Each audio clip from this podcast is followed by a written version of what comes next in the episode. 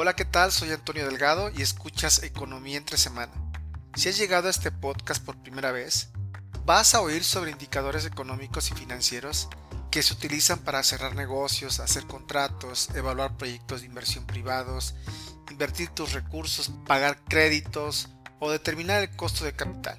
Y aunque hay muchos indicadores que son relevantes, primero trataremos con los que son muy conocidos, pero a veces poco entendidos para los que estamos aprendiendo de economía, finanzas y negocios. En este espacio hacemos algunos ejercicios muy sencillos y sin profundizar que sirven de ilustración al momento de tomar decisiones. Pero de ninguna manera son recomendaciones o estrategias. En cada episodio formularemos algunas preguntas para ir reflexionando qué es mejor entre todas las alternativas que vamos escuchando.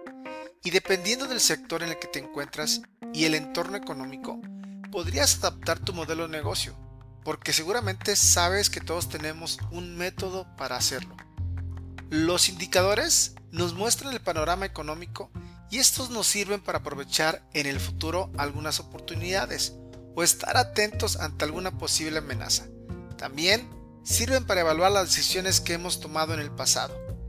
Y el proceso es sencillo observamos los elementos pasados y después hacemos algunos ejercicios suponiendo que elegimos alguna de las alternativas aquí presentadas.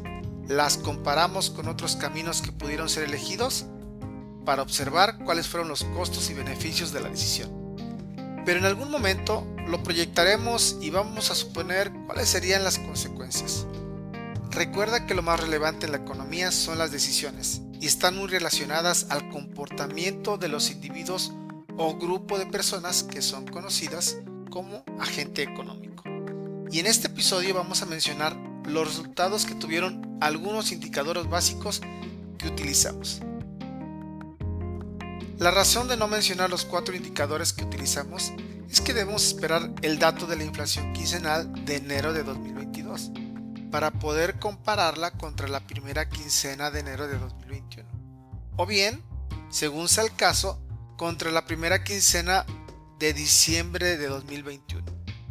Y es que depende del contenido que tengamos para esa ocasión o del resultado, lo utilizaremos para ese episodio.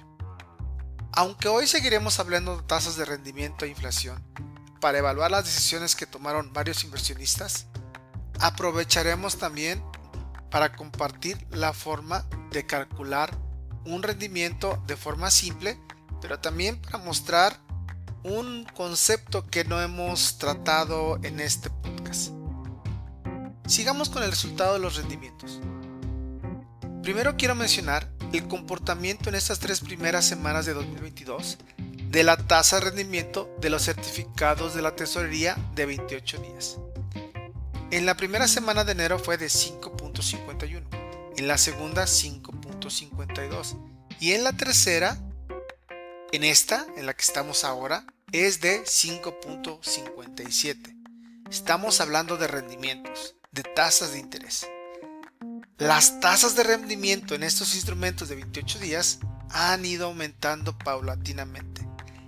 Las fechas que te estoy compartiendo son del 6, del 13 y 20 de enero para la primera, la segunda y tercera semana de este enero 2022.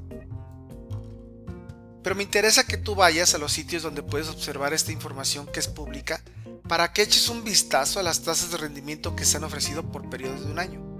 Te pido que estés atento porque las tasas que dije hace un momento fueron de 28 y ahora ya estamos hablando de las tasas de un año.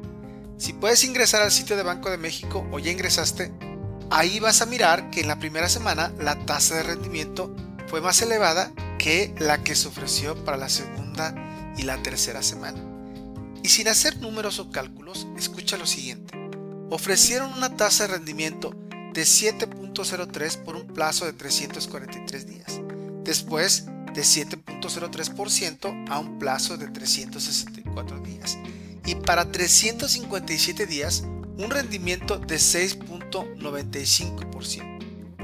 Sin hacer ningún tipo de cálculo, intuyo o deduzco que un rendimiento de 7.03% por 343 días es mayor que el rendimiento por 364 días al 7.03%. Pero para poder confirmar esto tendríamos que hacer el cálculo de tasas equivalentes. Hasta aquí dejo este comentario para que lo reflexiones y consideres que hay un método para poder comparar cuál es la mejor tasa de rendimiento en estas tres alternativas. Por ahora, la conclusión a medio podcast es lo siguiente. Las tasas de 28 días en 2022 han ido aumentando, se han ido incrementando paulatinamente por los resultados de la inflación en los últimos meses y tú ya has escuchado que la inflación de 2021 ha sido de las más altas en los últimos años. Y si recuerdas, la conclusión del episodio 2 fue, la tasa de interés que te ofrecieron en 2021 por tu dinero fue menor a la tasa de inflación. Tu poder adquisitivo disminuyó. También mencioné en el episodio anterior lo siguiente.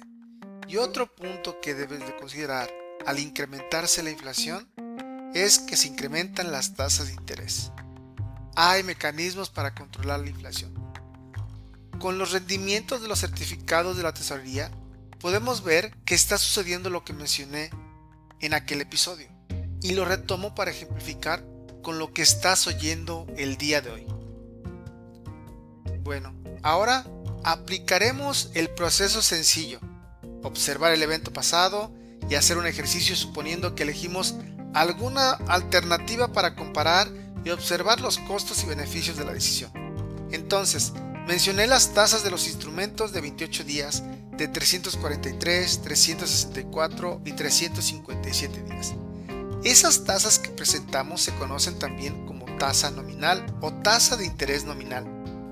Es la ganancia que obtendrías por invertir tu dinero en un instrumento financiero a un plazo determinado. De forma general, te platicaré con un pequeño ejercicio para saber qué sucede con una ganancia obtenida. Vamos, realicemos un ejemplo. Si en 2022 invertiste 100 pesos a una tasa de interés nominal del 10%, al final de un año recibirás 10 pesos y tendrías 110.